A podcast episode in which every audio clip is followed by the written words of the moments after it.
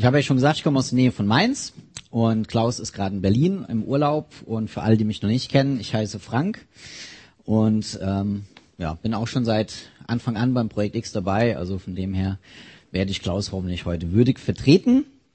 Und zwar in dem Predigt, in der Predigtreihe, wie du die Welt siehst. Also haben wir schon einige Staffeln oder einige Themen hinter uns. Und wir beschäftigen uns mit dem Thema, weil unsere Sichtweise von vielen Dingen bestimmt wird, die uns umgeben. Von unserer Persönlichkeit zum Beispiel, von unserer Erziehung, von unserem familiären Umfeld, von unseren Freunden und auch von unseren Arbeitskollegen. Und eventuell sogar von Menschen, die wir gar nicht mögen.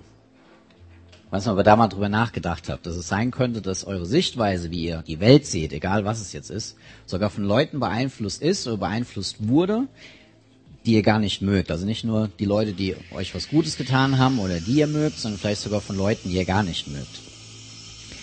Also unsere Sicht der Welt ist nicht objektiv. Sie wird davon bestimmt, was wir erlebt haben, wie wir aufgezogen wurden, wie wir erzogen wurden, was wir so im Leben auch erlebt haben. Und obwohl wir alle wahrscheinlich davon überzeugt sind, dass unsere Sichtweise die einzig richtige Sichtweise ist. Und um ganz ehrlich zu sein, ich denke das sehr oft von mir selbst. Dass meine Sichtweise die richtige ist. Oder ich könnte mich dann aufregen. Wie kann der anders denken? Warum ist der besser organisiert, weniger organisiert? Wieso kann er das nicht machen? Und so weiter. Und ich denke, ich bin der Maßstab. Und vielleicht kennt ihr das auch von euch. Dass ihr denkt, warum kann der das ganz anders sehen? Und es gibt eben keine objektive Sichtweise der Welt. Und bisher haben wir uns schon mit den Themen Zeit zum Beispiel verfasst und zerbrochene Themen, äh, Träume, zerplatzte Träume letzte Woche mit den Seifenblasen, die zerplatzt sind. Für jeden, der da war, haben wir so eine kleine Seifenblasen-Dings mitgenommen, so als Erinnerung, dass eben auch Träume zerplatzen können. Und das erste Thema, wo wir in der Themenstaffel uns beschäftigt haben, war Blick erweitern. Denn darum geht es in diesem, dieser Themenreihe. Wir wollen uns gemeinsam herausfordern oder gemeinsam vor die Aufgabe stellen, mal über unseren eigenen Tellerrand hinauszuschauen und uns vielleicht sogar auf neue Sichtweisen einzulassen.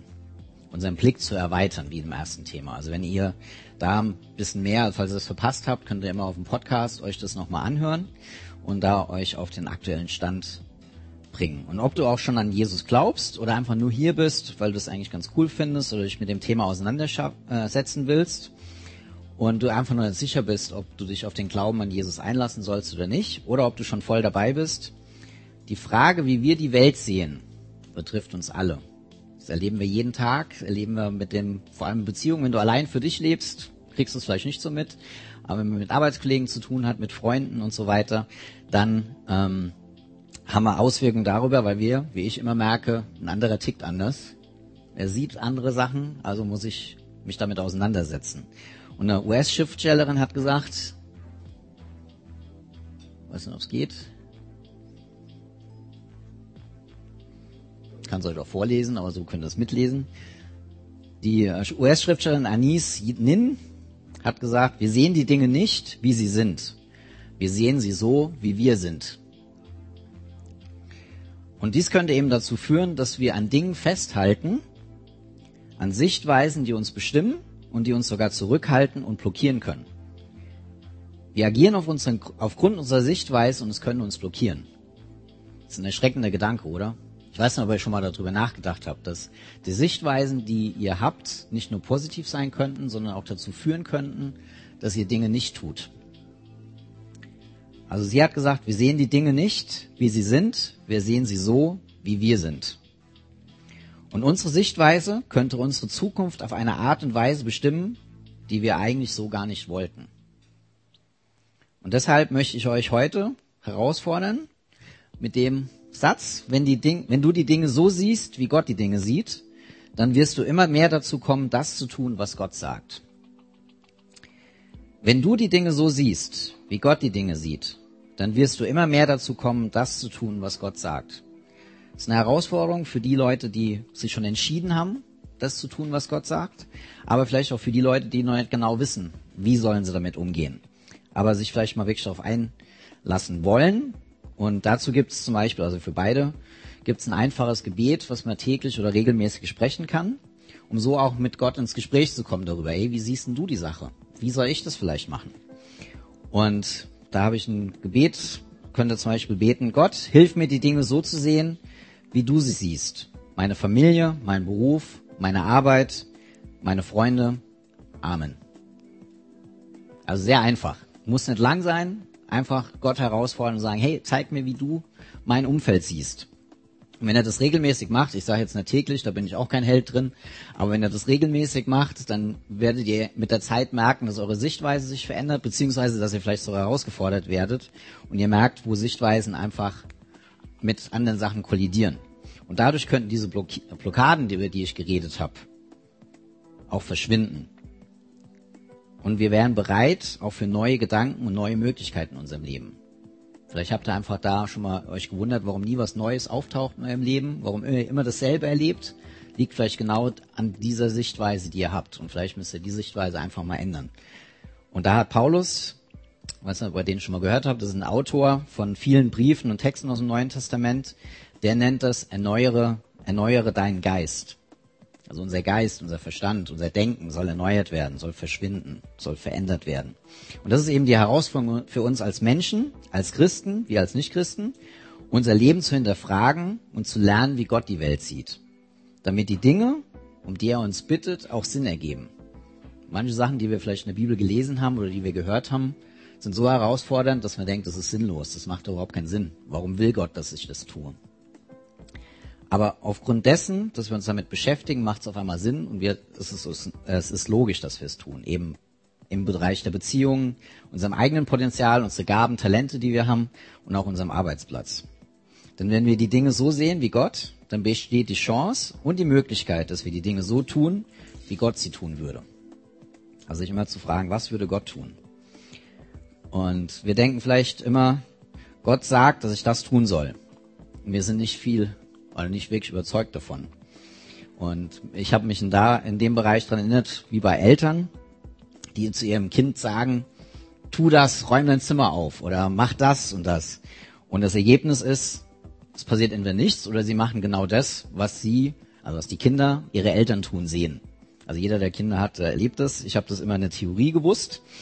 Äh, seit, dem, seit gestern ist meine Tochter 18 Monate alt und da habe ich das selbst mal erlebt, so am, Leib, äh, ähm, am eigenen Leib sozusagen, was es heißt, was zu sagen und das Kind macht es dann auf einmal, was man eigentlich gar nicht im Sinn hatte.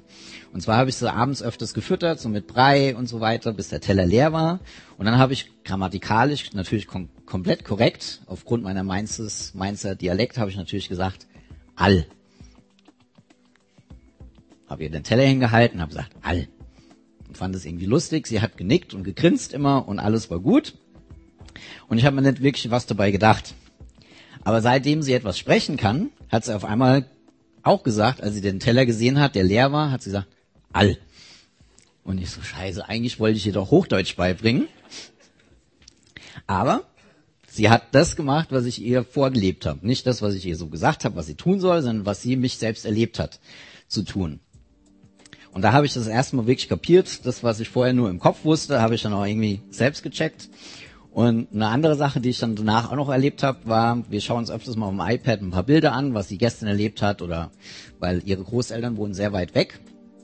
Deswegen äh, zeigen wir öfters die Bilder von den Großeltern und dann gucken wir uns das auf dem iPad an.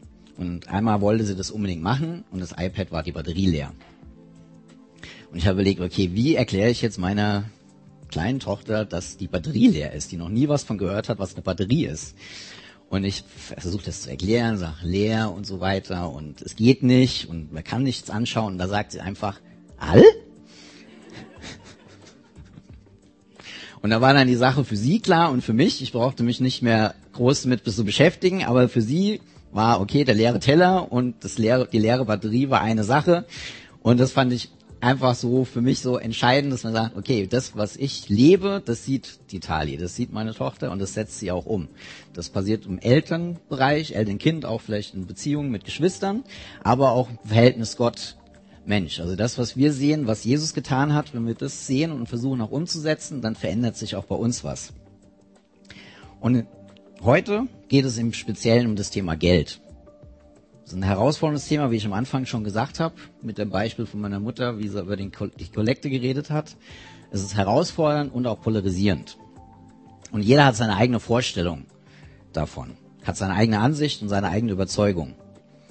Und das habe ich eben in den letzten Jahren, jetzt auch im Projekt X, aber auch darüber hinaus, gelernt und erlebt, dass manche es sehr positiv sehen, wenn man darüber redet, reden und manche sehr negativ. Und deshalb bin ich froh und ich hoffe, dass ihr heute den Mut habt, euch ein bisschen auf neue Gedanken vielleicht einzulassen, was das Thema angeht und mit mir gemeinsam mal drüber nachzudenken, wie Gott das Thema Geld sieht. Weil jeder hat seine eigene Überzeugung, wie Geld ticken soll, wie man mit Geld ähm, umgehen soll, aber vielleicht hat Gott eine ganz andere Überzeugung, wie er Geld sieht. Ich bin zum Beispiel mit der Aussage groß geworden, obwohl meine Mutter sagt, greif zu, war mein Papa eher so, über Geld redet man nicht. Also er hat mir zum Beispiel nie gesagt, was er verdient. Ich hatte als Kind immer das Gefühl gehabt, wir sind bitterarm. Also wirkt, das ist, meine Mutter sagt immer, wenn ich eine neue Winterjacke gebraucht habe, ich gesagt, nee, brauch keine. Ist okay, wir haben kein Geld. Weil keiner mit mir über Geld gesprochen hat. Und das war, mein Gefühl war, über Geld redet man nicht. Oder sogar, über Geld redet man nicht, das hat man einfach. Wo auch immer das herkommt dann. Aber zum Beispiel durch meine Erlebnisse in den USA, also ich bin öfters mal geschäftlich drüben oder auch, auch privat im Urlaub, weiß ich zum Beispiel, dass da alle sehr offen drüber reden, was jeder verdient. Man hat kein Problem, über Geld zu reden. Das sind sehr krasse Gegensätze, die ich da erlebt habe. Einerseits rede überhaupt nicht drüber und andere, die dann sogar ihr Gehalt mit Wildfremden reden. Und vor allem, wenn man dann in eine Gruppe kommt und die erste Frage von einem neuen Freund ist, How much money do you make? Wie viel Geld verdienst du denn? Also stellt euch das vor, ihr seid auf einer Party hier oder auf der Hochzeit von Briggy und irgendein Verwandter von ihm, von ihr kommt rüber und sagt, hey, wie viel Geld verdienst du eigentlich? Also, ich weiß nicht, ob ihr das vorstellen kann. Ich saß da und habe gedacht, äh, okay, dann, ich war mir nicht sicher, soll ich jetzt die Wahrheit sagen, soll ich lügen? Oder soll ich sagen, nee, wir möchten nicht drüber reden. Also ich habe versucht, mich da rauszuwinden. Also ich glaube, am Anfang habe ich da gar nicht drüber geredet. Mittlerweile bin ich ein bisschen lockerer geworden. Aber das kann dich sehr aus den Fugen werfen, wenn deine Sichtweise ist, eher nicht drüber zu reden.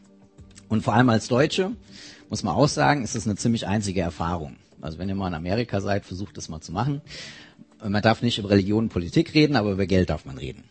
Also das ist meine Erfahrung. Und vor allem in der Kirche hier in Deutschland und im Gottesdienst ist Geld immer ein heikles Thema. Jeder von uns hat, wie gesagt, eine eigene Sichtweise. Und hier auch hier im Projekt X sagen manche, lass uns mehr drüber reden, weil wir brauchen natürlich Spenden. Andere sagen, lass uns lieber nicht drüber reden.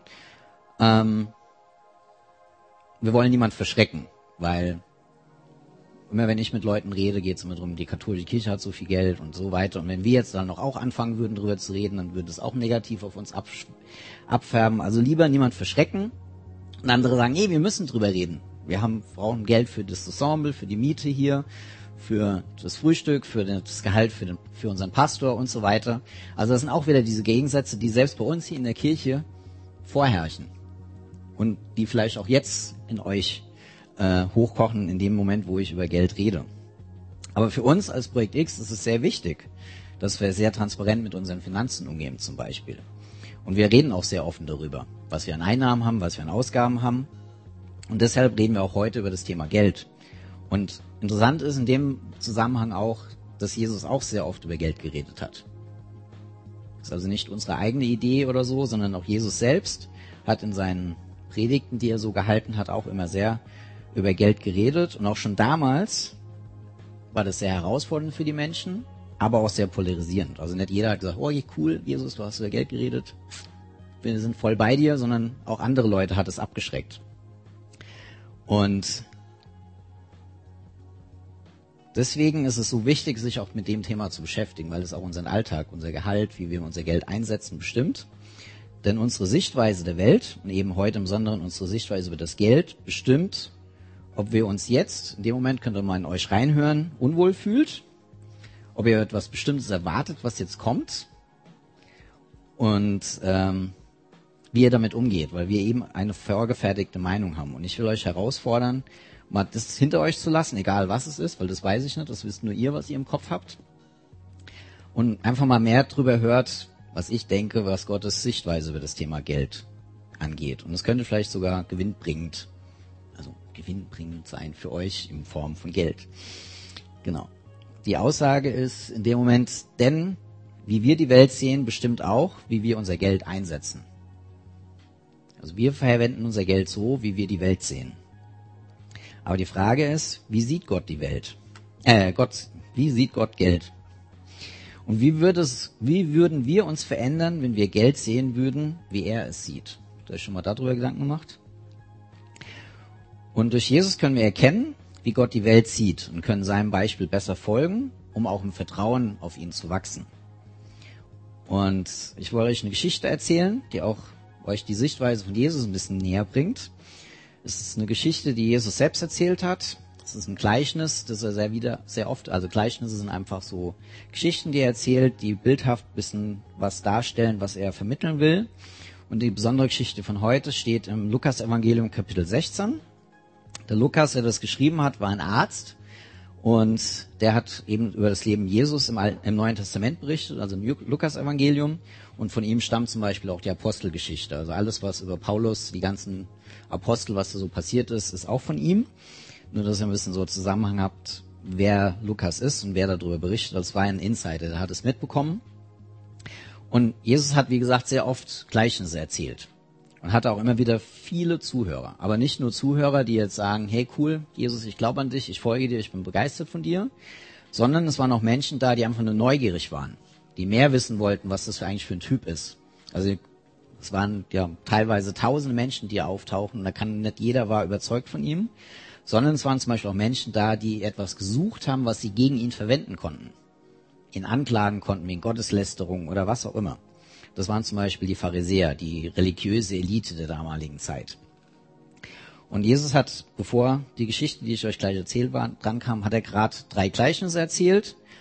Und die Pharisäer und auch die reichen Leute, die auch dort waren, waren, sag mal, gelinde gesagt, extrem gelangweilt davon, beziehungsweise sie kamen nicht wirklich gut dabei weg, weil oft waren sie die Bad Guys in diesen Geschichten, die Jesus erzählt hat. Und eigentlich wollten sie gerade sagen, ah, lass mir die Ruhe, ich habe kein Interesse mehr dran, ich gehe jetzt einfach. Aber Jesus hatte das Ziel gehabt, ihnen was über, über das Geld erzählen, weil das waren die Leute, die reich waren. Und er wollte ihnen vor allem sagen, was er für eine Sichtweise über das Thema Geld hat. Denn diese Menschen hatten viel Geld, hatten aber auch keinen Plan, wie sie Geld verdienen konnten und gut verwalten konnten weil dafür hatten sie Sklaven beziehungsweise Verwalter, die dafür gesorgt haben, dass sich ihr Geld vermehrt. Da gab es einen, der war dafür zuständig und die haben einfach ihren Reichtum genossen, aber andere haben praktisch die Arbeit für sie getan. Und jeder von ihnen hatte diesen Verwalter, der eben dafür sorgen sollte, dass sich ihr Reichtum vermehrt. Und jetzt steigen wir mal in dem Moment in die Geschichte ein, um wo Jesus anfängt, um die Reichen und die Pharisäer eben zurückzuhalten, dass sie nicht gehen. Jesus fing die Geschichte so an. Ein reicher Mann hatte einen Verwalter. Als er erfuhr, dass dieser seinen Besitz verschleuderte, stellte er ihn zur Rede. Was muss ich von dir hören? Bring mir deine Abrechnung. Du bist entlassen. Und damit hat er das Interesse der Pharisäer und der Reichen gehabt. Sie alle hatten nämlich Angst davor, dass ihnen genau das passieren würde. Und sie hofften, dass sie jetzt erfahren würden, wie sie vielleicht ihren Verwaltern Angst machen konnten, damit genau das nicht passiert. Oder wie sie ihn drohen konnten, damit sie überhaupt einfach ehrlich arbeiten und so weiter. Und deswegen wandten sie sich zurück und haben sich Jesus zugewandt und hörten weiter zu. Und dann geht's weiter. Und der Verwalter überlegte, nachdem er äh, entlassen wurde, was mache ich denn jetzt? Mein Posten bin ich los. Die schwere Feldarbeit liegt mir nicht. Und zum Betteln bin ich zu stolz. Aber ich weiß, was ich tue. Ich mache mir Freunde, die mich in ihren Häusern aufnehmen, wenn ich arbeitslos bin. Er ließ nacheinander alle Männer zu sich rufen, die bei seinen Herren Schulden hatten. Den ersten fragte er, wie viel bist du meinem Herrn schuldig? Der Mann antwortete, 100 Fässer Olivenöl. Hier ist ein Schuldschein, erklärte ihm der Verwalter. Trag 50 ein. Und du? fragte er einen anderen. 100 Säcke Weizen. Hier, nimm deinen Schuldschein und schreib stattdessen 80. Forderte ihn auf. Schon eine krasse Geschichte. Er hat praktisch seinen nachdem er entlassen wurde, weil er untreu war, noch weiter Untreue begangen. Aber der Verwalter hatte wenig Zeit, weil er musste ja für die Zukunft sorgen, und er hatte wenig Möglichkeiten, aber diese hat er genutzt zu seinem Vorteil. Und interessant ist jetzt in dem Rahmen, dass Jesus genau eine solche Geschichte zu dem Thema Geld erzählt. Also warum erzählt er das? Und es wird noch besser, denn im nächsten Schritt lobte Jesus den betrügerischen Verwalter. Weil so geht es weiter. Jesus lobte den betrügerischen Verwalter dafür, dass er so vorausschauend gehandelt hatte. Denn wenn es darum geht, sich seine Zukunft zu sichern, sind die Menschen dieser Welt klüger und geschickter als die Menschen, die im Licht Gottes leben. Jesus erklärte seinen Menschen, äh, Jüngern, ich sage euch, so klug wie dieser ungerechte Verwalter sollt auch ihr das Geld einsetzen. Macht euch Freunde damit. Dann werdet ihr, wenn euch das Geld nichts mehr nützen kann, einen Platz im Himmel bekommen. Schon krass. Also er lobt den unehrlichen Verwalter. Er sagt, hey, das ist cool, macht das genauso im Prinzip.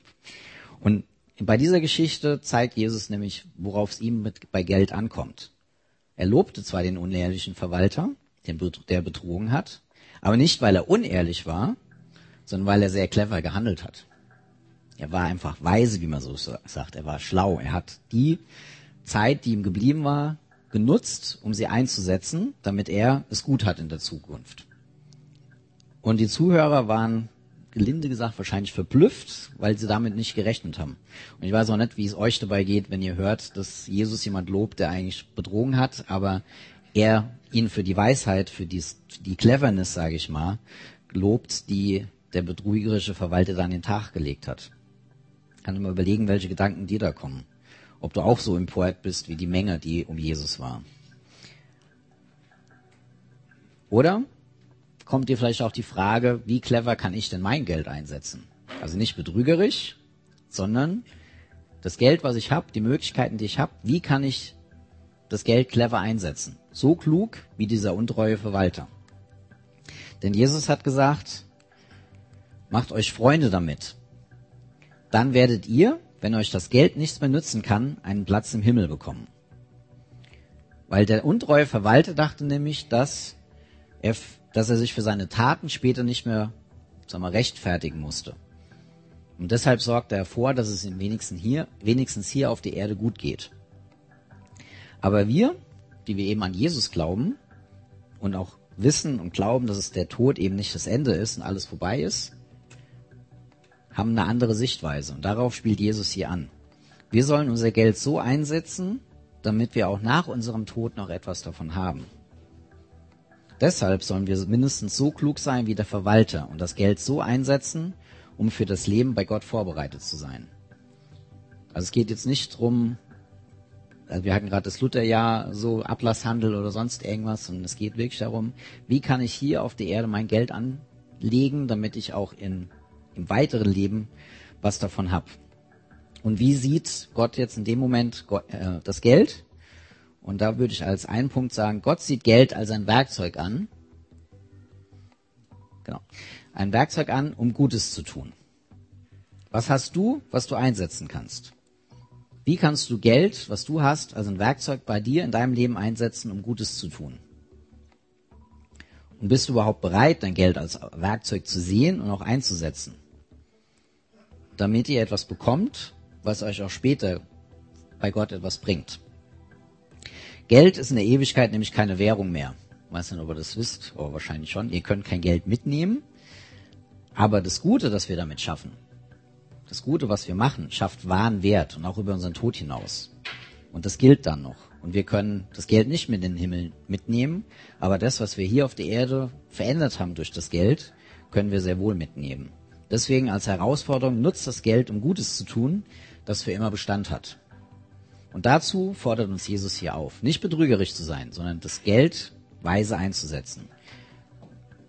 Gott sieht Geld als ein Werkzeug an, um Gutes zu tun. Und danach sagt Jesus noch was, was auch große Bedeutung für uns hat. Ja. Ja. Nur wer im Kleinen treu ist, wird es auch im Großen sein. Wenn ihr bei kleinen Dingen treu, äh, unzuverlässig seid, werdet es auch bei großen sein. Geht ihr also schon mit dem Geld, an dem so viel Unrecht haftet, nicht gut und treu um? Wer wird euch dann die Reichtümer des Himmels anvertrauen wollen? Wenn ihr schon die Güter nachlässig verwaltet, die Gott, Gott euch nur vorübergehend anvertraut hat, wie soll er euch dann die Dinge schenken, die wirklich euch gehören sollen? Das ist auch ein herausfordernder Gedanke. Gott sieht das Geld darüber hinaus noch als Test beziehungsweise als eine Prüfung an, neben dem Werkzeug. Es zeigt genau, an was mein Herz wirklich hängt. Wir können durch unsere Verwendung des Geldes nämlich nicht verbergen, was uns am Herzen liegt. Wir können zwar so tun, als ob, aber wir können es nicht verbergen, wie wir unser Geld einsetzen. Und er hat uns das Geld, das uns zur Verfügung stellt, nur gegeben, damit wir es in seinem Namen verwalten. Schon mal darüber nachgedacht, dass das Geld, was ihr habt, als Gehalt, als Kindergeld vom Staat, was auch immer, wo ihr Geld herkommt, dass das euch gegeben wurde, um es zu verwalten, dass ihr die Verwalter seid, von denen Jesus geredet hat. Und die Herausforderung ist es in, für uns in dem Moment, ähm, das ehrlich zu machen. Ich habe das mal vor ein paar Jahren sozusagen hautnah erlebt, ähm, dass ich nur Verwalter meines Geldes bin. Ich war in Australien auf einer christlichen Konferenz mit verschiedenen Rednern und die haben eben so auch Predigten gehalten und das ging über fünf Tage und vor jeder Session mit einem dieser Redner kam ein, ich habe es immer einen Spendenprediger genannt. Der kam auf die Bühne und hat einen Aufruf gemacht, einen Kollektenaufruf sozusagen, damit wir was spenden sollen. Und ich habe diesen Aufruf immer ignoriert. Ich habe da nie was gegeben, habe auch immer drüber nachgedacht, irgendwas zu geben, weil immerhin hatte ich die Kon äh, Kongressgebühr bezahlt, also ich habe bezahlt, dass ich da sein darf und musste sogar noch die Flugkosten und alles mögliche in Australien bezahlen. Habe gedacht, das passt Gott. Also ich habe schon genug investiert, ich muss da jetzt nicht noch ähm, da noch was spenden. Aber am Ende von der Konferenz, so ging, glaube die vorletzte oder drittletzte Session, kam mir der Gedanke in den Kopf, dass ich vielleicht doch was geben könnte. So als kleine, sag mal, Aufmerksamkeit. Und äh, dann habe ich gedacht, ja, wie wäre es mit 100 Dollar? Und naja, 200, 300, 400. Also mir gingen so die Gedanken und die Beträge so im Kopf rum. Und das war alles schon eine Menge Geld für mich damals. Aber es hätte mir nicht wirklich wehgetan. Also es hätte mir schon gefehlt, aber ich habe gemerkt, das tut mir jetzt nicht weh. Ich könnte das relativ schnell ausfüllen und es geht. Das wurde mir klar. Und in dem Moment hat mich aber Gott gefragt, okay, wie viel Geld würde dir denn wehtun? Und ich antwortete, nachdem ich ein bisschen drüber nachgedacht habe, ja, so 1000 Dollar wäre schon herausfordernd. Und dann sagt er, okay, dann gib 1000 Dollar. Und ich so, ja, ja, ja jetzt spinnst du aber, jetzt habe ich mir selbst da ein Ei gelegt sozusagen, das glaube ich nicht. Und habe zu ihm gesagt, okay, wenn ich wirklich 1000 Dollar spenden soll, dann musst du mir das klar machen, dass es nicht nur irgendein Hirngespinst in meinem Hirn ist, sondern ich will, dass du mir das irgendwie bestätigst. Und in dem Moment kam eben dieser Spendenprediger auf die Bühne und predigt so drei, vier Minuten und hält seine, seine Rede, belegt das mit Bibelversen und so weiter und sagt dann zum Schluss, und aufgrund dessen was ich euch gerade erzählt habe, auf der biblischen Geschichte, die ich euch gerade erzählt habe, will ich euch heute fragen, ob ihr 1000 Dollar gibt. Und ich so, na gut. Was hätte ich auch anders machen sollen? In dem Moment war mir klar, okay, Gott hat äh, mir doch gesagt, ich soll diese 1000 äh, Dollar geben. Und die hat man natürlich nicht bar dabei. Also ich hatte jetzt keine 1000 Dollar in der Tasche. Und deswegen habe ich so ein Lastschriftformular ausgefüllt für die Kreditkarte und habe die in den Kollektenbeutel eingelegt und habe dann gesagt, okay, ähm, ich spende das jetzt mal, das wird von meiner Kreditkarte abgebucht. Und so in einem Monat werde ich dann äh, 1000 Dollar ärmer sein, so ungefähr. Fiel mir nicht leicht, das reinzuwerfen, aber ich habe es dann trotzdem gemacht, weil ich einfach in dem Moment wusste, ich soll es tun. Gott fordert mich auf, von dem Geld, was er mir anvertraut hat, was weiterzugeben. Aber damit war die Geschichte noch nicht zu Ende. Ich bin dann heimgegangen, habe praktisch, also die Abrechnung kommt ja immer am Ende des Monats, habe zwei Monate lang gewartet, dass das Geld endlich abgebucht wird. Nach zwei Monaten nichts. Ich hatte immer noch meine 1000 Dollar. Ich habe gesagt, das gibt's noch nicht. Also habe ich eine E-Mail an diese Kirche geschrieben, die die Konkurrenz, äh, kon diesen Konferenz organisiert hat und habe gesagt, hey, ich habe euch da einen Auftrag gegeben, aber ich habe nie die Spende abgebucht bekommen. Und dann haben sie mir zurückgeschrieben, haben gesagt, oh, tut uns leid, wir haben nichts vorliegen, wir finden keinen Lastschriftauftrag, äh, könntest du uns den nochmal schicken? Und ich so, ah, das schon wieder. musste ich mich wieder mit dem Gedanken auseinandersetzen, mache ich das jetzt wirklich? Aber ich habe gesagt, okay, nee, ich habe es versprochen, ich mach's, also fülle ich die E-Mail aus, also macht den, also sie haben mir dann ein Formular mitgeschickt, das fülle ich aus, scanne es ein, hab's hingemailt, hab wieder zwei Monate gewartet, nichts. Hab das Geld nicht losgeworden, bin das Geld nicht losgeworden, sozusagen. Und dann habe ich nach diesen zwei Monaten, habe ich ja, okay, dann schreib's halt nochmal hin, weil ich ja das Geld wirklich spenden wollte und habe gesagt, es kann doch nicht sein, dass ich das nicht loswerde. Und daraufhin habe ich nie mehr eine Antwort gekriegt. Also ich habe gesagt, okay, dann darf ich wohl das Geld behalten. Habe mich natürlich darüber gefreut und habe auch mit ein, zwei Leuten gefragt, ob ich jetzt nochmal fünf E-Mails schreiben soll, ob ich es hinweisen soll, weil ich ja wusste, dass Gott wollte, dass ich diese 1000 Dollar spende. Aber in dem Moment wurde mir aber auch klar, dass Gott mich getestet hat. Er hat praktisch geprüft, ob ich bereit war, mein Geld als Werkzeug einzusetzen. Ob, ob ich bereit bin, dieses Geld wegzugeben, obwohl es mir weh tut, obwohl es mir wirklich weh tut. Und er wollte wissen, ob ich bereit bin, ihm zu gehorchen, obwohl es weh tut. Das ist auch die Frage, die wir uns immer stellen müssen. Bin ich bereit, etwas für Gott zu tun, obwohl es weh tut? Im finanziellen Bereich, aber auch vielleicht darüber hinaus. Und ich bin jetzt im Nachhinein froh, dass ich es gemacht habe. Und ich hoffe, ich würde es auch wieder tun, wenn Gott mich herausfordert, das zu machen. Auch wenn ich keine Garantie habe, dass ich diesmal das Geld wirklich behalten könnte. Also rechnen nicht damit, wenn ihr jetzt mal rausgefordert werdet, 1000 Euro zu geben oder so, dass ihr nach zwei Monaten das Geld auch noch habt. Es könnte wirklich weg sein, so ungefähr. Aber die Frage ist, falls euch Gott um etwas bittet, das in diese Richtung geht, würdet ihr es tun? Seid ihr auch bereit, Gott rauszufordern und nochmal zu fragen, hey, bestätigt mir das, wenn ich das machen soll? Und er hat es bei mir gemacht, relativ umgehend, manchmal dauert es vielleicht ein bisschen, aber diese Antwort hat mich dann schon sprachlos gemacht. So, ich habe gesagt, okay, Gott sagt mir, dass ich 1000 Euro spenden, äh, Dollar spenden soll. Und zwei Sekunden später sagt der Prediger von der Bühne, spende 1000 Dollar. Und dann denke ich mir, okay. Und es waren 20.000 Leute da. Also es war jetzt nicht so, dass der mich überhaupt kannte. Also, das hat mir gezeigt, Geld kann auch von Gott als Test verwendet werden, als Prüfung, um eben zu sehen, wie loyal, sage ich mal, sind wir zu ihm. Wie wie sehr gehorchen wir ihm. Und als nächstes Punkt, was Gottes Sichtweise auf Geld ist, geht es im Lukas eben weiter, wo Lukas da von Jesus weiter berichtet, ist, wo bin ich jetzt? Ja, steht da niemand? Ja. Niemand kann zwei Herren gleichzeitig dienen. Wer dem einen richtig dienen will, wird sich um die Wünsche des anderen nicht kümmern können. Er wird sich für den einen einsetzen und den anderen vernachlässigen. Auch ihr könnt nicht gleichzeitig für Gott und das Geld leben. Ich habe in dem Moment gedacht, normalerweise hätte ich jetzt erwartet, dass der eine Herr Gott ist und der andere Herr ist, sagen wir mal, der Teufel oder Satan oder der Gegenspieler Gottes, egal wie du ihn nennst. Aber Jesus ist hier sehr deutlich. Er sagt nicht, dass es der Teufel ist, sondern bei den zwei Herren geht es um Gott und Geld. Und ich habe in dem Moment auch gemerkt, als ich herausgefordert wurde, diese 1000 Dollar zu spenden, dass ich mich entscheiden musste, wem folge ich denn jetzt wirklich? Entscheide ich mich, Gott zu folgen, dem Herrn zu folgen? Soll er mein Herr sein? Oder folge ich dem, dass mir Geld wichtiger ist und ich behalte es? Und die Frage ist, was ist mir wichtiger und auch, was ist dir wichtiger? Denn in dem Moment, wie wir mit Geld umgehen, zeigt Gott, was uns wirklich ist, wirklich wichtig ist wem wir gehören. Wem gehörst du? Welche Marke sozusagen, also Adidas, Essex und was auch immer, klebt, welches Markenzeichen klebt auf unserem Herzen?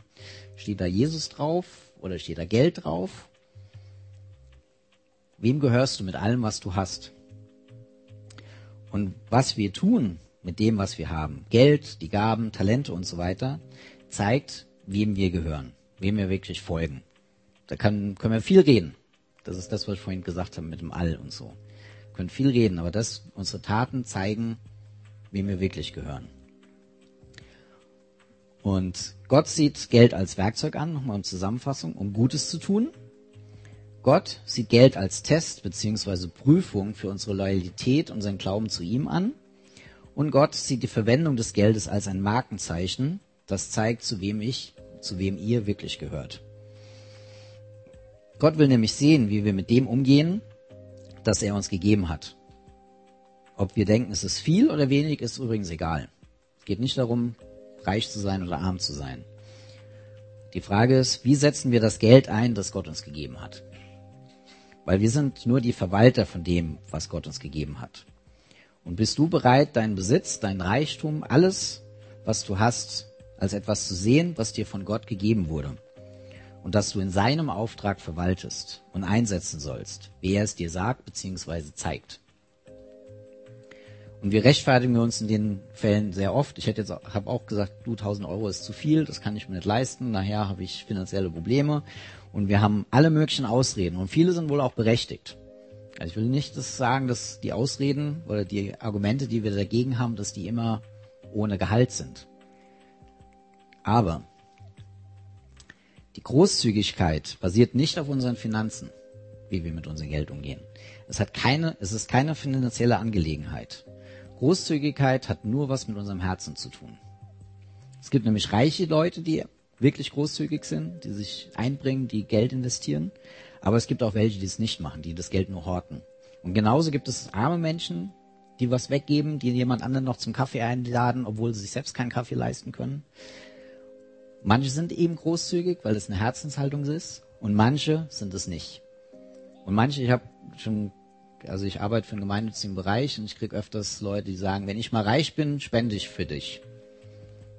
Von denen habe ich bis jetzt noch nie was gehört. Weil sie immer darauf warten, das große Geld zu bekommen, damit sie was weitergeben können. Aber ich bezweifle stark, dass sie das machen. Weil sie im Kleinen nicht großzügig waren mit dem, was sie jetzt haben. Denn es hängt wirklich nicht an unserem Reichtum. Es hängt an unserem Herzen und an unserer Sichtweise, wie wir Geld sehen.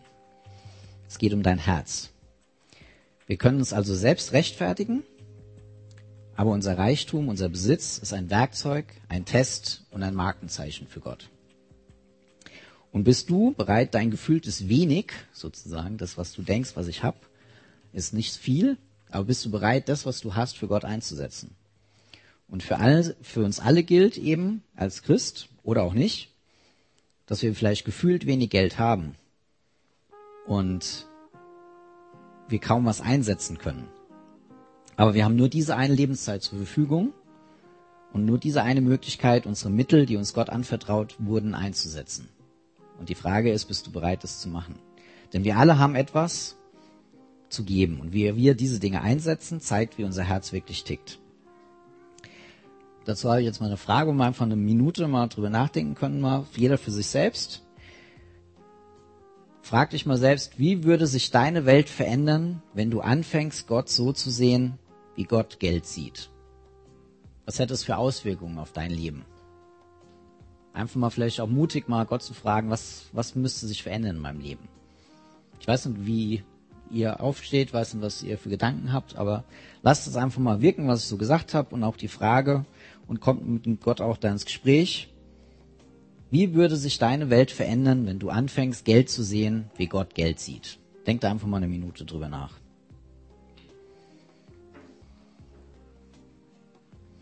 Ich weiß nicht, welche Gedanken dir so kamen, aber ich mache dir den Mut, die Gedanken mitzunehmen und auch umzusetzen. Einfach es mal auszuprobieren, mal zu testen, im Kleinen und mal zu gucken, was daraus passiert.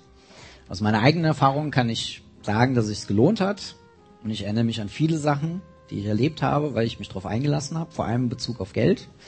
Und sie ermutigen mich immer wieder, vor allem in Zeiten, wo es mir schlecht geht oder wo ich nicht genau weiß, wie es weitergehen soll oder so.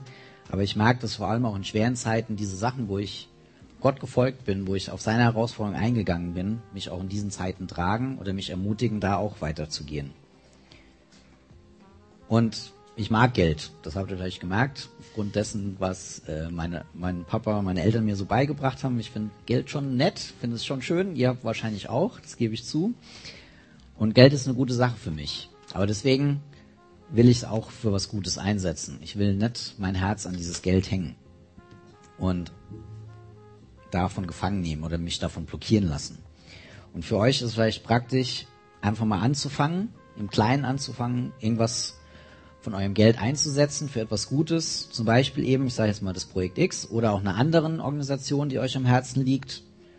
Weil es geht jetzt bei dieser Predigt nicht darum, dass ihr das Projekt X irgendwie mehr unterstützt, wäre natürlich super, sondern es geht darum, wie deine Sichtweise auf das Thema Geld ist und wo Gott dich herausfordert, wo du dein Geld, was du zur Verfügung hast, wie du das einsetzt und wie du es investierst.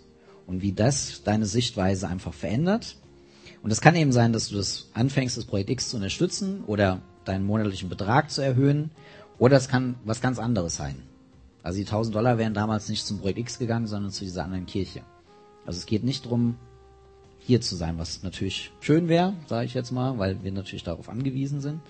Aber es geht eher darum, was machst du mit deinem Geld? Wie setzt du das ein? Und, und lässt du dich von Gott herausfordern, ähm, das zu tun? Und folgst du dieser Aufforderung, Gottes das zu machen, selbst wenn es weh tut? Deswegen als Herausforderung, nutze dein Geld als Werkzeug für das Gute und folge Gottes Aufforderung. Teste Gott, ob er es dann nicht auch hinbekommt, dass du auch ohne dieses Geld ein gutes Leben hast. Das ist ja oft unsere Angst. Wenn wir was weggeben, dass wir nichts mehr wiederbekommen. Oder dass es uns dann schwer fällt, überhaupt zu überleben. Und da es uns, mir und auch vielleicht euch schwerfällt, auch die, auf die Sicherheit des Geldes vielleicht zu verzichten, möchte ich einmal noch kurz mit Gott darüber reden, einfach noch beten und dann steigen wir mit dem Lied ein. Jesus, ich danke dir dafür, dass du auch mal den Mut hast oder diese Geschichte von Lukas zeigt, wie du Geld siehst, auch mit einer vielleicht unbequemen Geschichte über den untreuen Verwalter, wie du Gott siehst und uns herausforderst, mich herausforderst, immer wieder neu zu überlegen, wie setze ich mein Geld ein? Nehme ich es als Werkzeug, um was Gutes zu tun? Bin ich bereit, auch deinem, deiner Aufforderung, mein Geld einzusetzen, zu folgen? Bin ich bereit, wirklich den, als Marke in meinem Herzen den Namen Jesus zu tragen? Und ich möchte einmal darum bitten, dass wir das in der neuen Woche mit uns nehmen. Dass alles, was uns an Gedanken kam, was mir an Gedanken kam, dass wir das weiter in unserem Herzen bewegen und dass du uns eine Antwort gibst. Dass wenn wir dich fragen, okay Gott, wie soll ich mein Geld für dich einsetzen? Was soll ich tun? Wo soll ich was investieren? Wo soll ich vielleicht was verändern? Dass du uns dann auch eine Antwort gibst. Das erwarte ich oder darauf vertraue ich darauf, dass du jedem Einzelnen das auch zeigst, der dich fragt und dass du ihm das klar machst. Und ich danke dir dafür, dass du den Mut hast, auch über Geld zu reden, dass du den Mut hattest, darüber zu reden, auch wenn es polarisierend und auch herausfordernd ist. Aber es kann einen Unterschied in meinem Leben machen. Das habe ich gemerkt und ich bete darum, dass es jeder Einzelne merkt und dass du uns darin begleitest in den Gedanken. Danke dafür, dass du da bist. Danke dafür, dass wir da nicht allein drin sind, sondern dass du eine Antwort hast und dass wir von dir auch die Kraft kriegen, die Sachen umzusetzen. In deinem Namen, Jesus. Amen.